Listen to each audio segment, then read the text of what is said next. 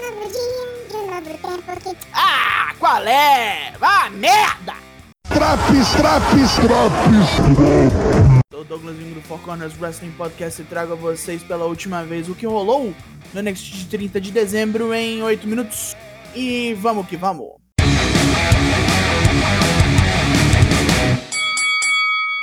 Luta 1: Swerve vs Bronson Reed. A velocidade e agilidade de Swerve contra a Jamanta imovível que é Bronson Reed. Tentando explorar um joelho machucado, Swerve consegue alguma pouca vantagem, mas é rechaçado pela força do menino largo da Austrália a cada passo. Ao desferir a mesma cabeçada que usou semana passada para derrotar Jake Atlas, Swerve só deixa Reed mais puto e leva um combo de Senton mais Tsunami.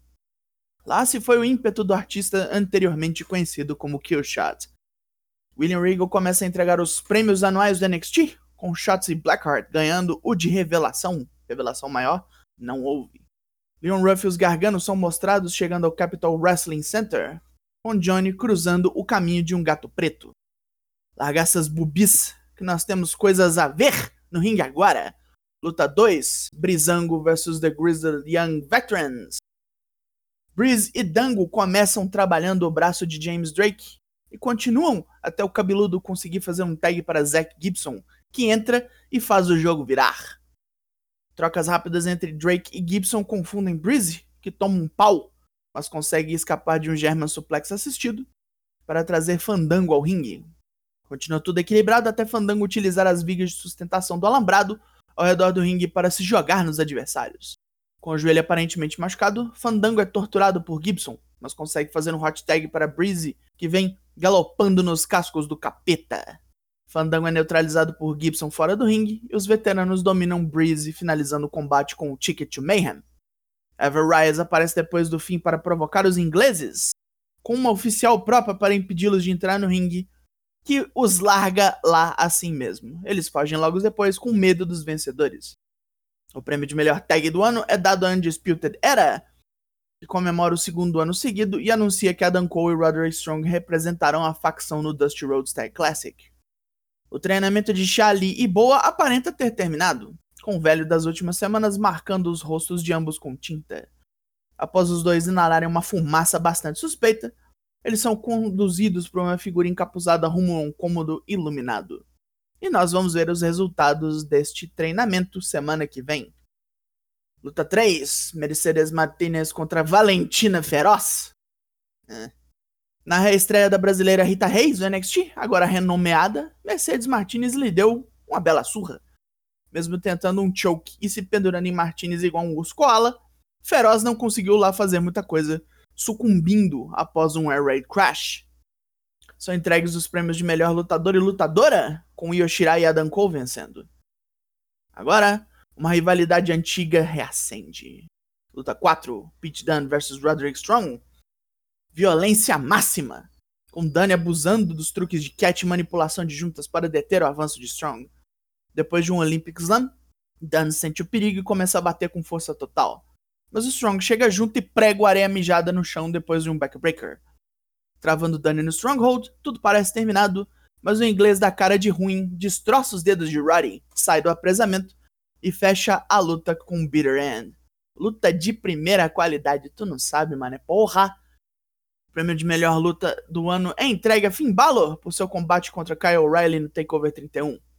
Nem fudendo que essa luta ganha de Ilya Dragunov vs Walter, mas vá lá, é pra avançar a história. Balor pega o prêmio de O'Reilly e diz que vai entregar pessoalmente. Ele cruza com Pete Dunne no caminho pro ringue e manda o cara entrar na fila. Balor chama Kyle O'Reilly para entregar o prêmio e diz que não precisa dele, pois com o cinturão ele dispensa lembretes. Caio critica a falta de umidade e diz que todo o respeito que tem pelo campeão vai ficar na porta semana que vem. Balor promete vingança pelo maxilar quebrado, e quando a coisa esquenta, Karrion Cross e Scarlett interrompem o lance. O título pertence a Cross, não importa quem estiver com ele. Damian Priest vem por trás, encara Cross e os dois se desmontam de porrada pelo complexo afora até caírem em cima de uma mesa. Diversão para toda a família. Uma vinheta nos revela a amizade de Rhea Ripley e Raquel Gonzalez, até então não conhecida do público, mas agora irreparável, não esquenta para a luta Last Woman Standing das duas semana que vem. O legado del fantasma, popular legadão da massa, vem pro ringue se gabar de um ano bom e são interrompidos pela Lucha House Party, que estão numas com os caras falando que são donos da Lucha Libre. Luta 5, Lucha House Party versus Legado del Fantasma. Numa luta que teve pelo menos metade de sua duração no intervalo, o pouco que vemos é uma belíssima demonstração acrobática mexicana. Escobar deixou Mendoza e Wild lutarem com os enmascarados, e Dourado e Metallic massacram os dois. Gran Metalik finaliza Mendoza com Flying Elbow, o popular cotovelão. Esses dois podiam ficar pelo NXT, né? Tô fazendo porra nenhuma no Raw. O prêmio de futuro do NXT é dado a Austin Fury e Candice LeRae o obriga a dividir o prêmio com Indy Hartwell. Várias bobeiras neste segmento fazem o supersticioso Gargano quebrar um espelho e passar debaixo de uma escada. Sinais? Yoshirai é coroada como a melhor competidora em geral da NXT e eu não tenho reclamações quanto a isso. Bem event! Luta 6, Leon Ruff vs Johnny Gargano pelo título norte-americano. Ruff sabe que está em desvantagem, então usa seus melhores atributos para manter Gargano longe, incluindo escalar as grades fora do ringue para evitar alguns golpes. Logo, os outros membros do The Way aparecem para atrapalhar, e um distraído Ruff leva boas porradas. Mesmo com manobras fodidas como um corkscrew, cannonball e um diving cutter impecável, Ruff não consegue botar a garganta no chão. E Joãozinho greco-romana acaba vencendo com One Final Bit, desfazendo assim a maldição. Encerrando o programa, Dexter Loomis apresenta seus desenhos, que formam o card do New Year's Evil. Olha, foi um bom programa, mas vai passar batido forte por causa da carga emocional do concorrente. Ah, é verdade. Mas vamos às considerações. Positivo. Foi tudo feito certinho, sem ponta solta. O segmento do Bala contra foi fodão. A interrupção foi mais ainda.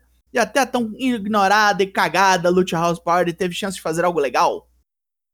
Negativo. Eu ainda tenho ressalvas quanto ao lance da Chali e do Boa. O humor dos garganos não é a minha. E só uma luta feminina no programa todo, ao meu ver, é desperdício. Mas com tudo isso, a NXT dessa semana tem a nota 8 de 10.